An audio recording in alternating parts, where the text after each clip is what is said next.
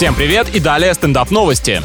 Создан робот, который расчесывает даже самую запутанную шевелюру. Как насчет того, чтобы он распутывал проводные наушники или финансовые схемы некоторых товарищей? Это, видимо, пока не такие насущные проблемы. Но на самом деле изобретение полезное. Оно помогает медсестрам ухаживать за малоподвижными пациентами. Может, не за горами времена, когда их в парикмахерских будут стричь технологичные машины, и именно так, как ты попросил и показал на фото.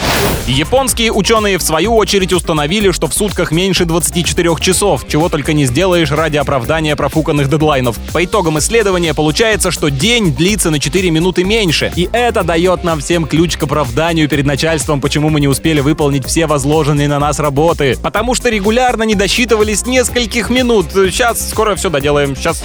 На этом пока все. С вами был Андрей Фролов. Еще больше новостей на нашем официальном сайте energyfm.ru.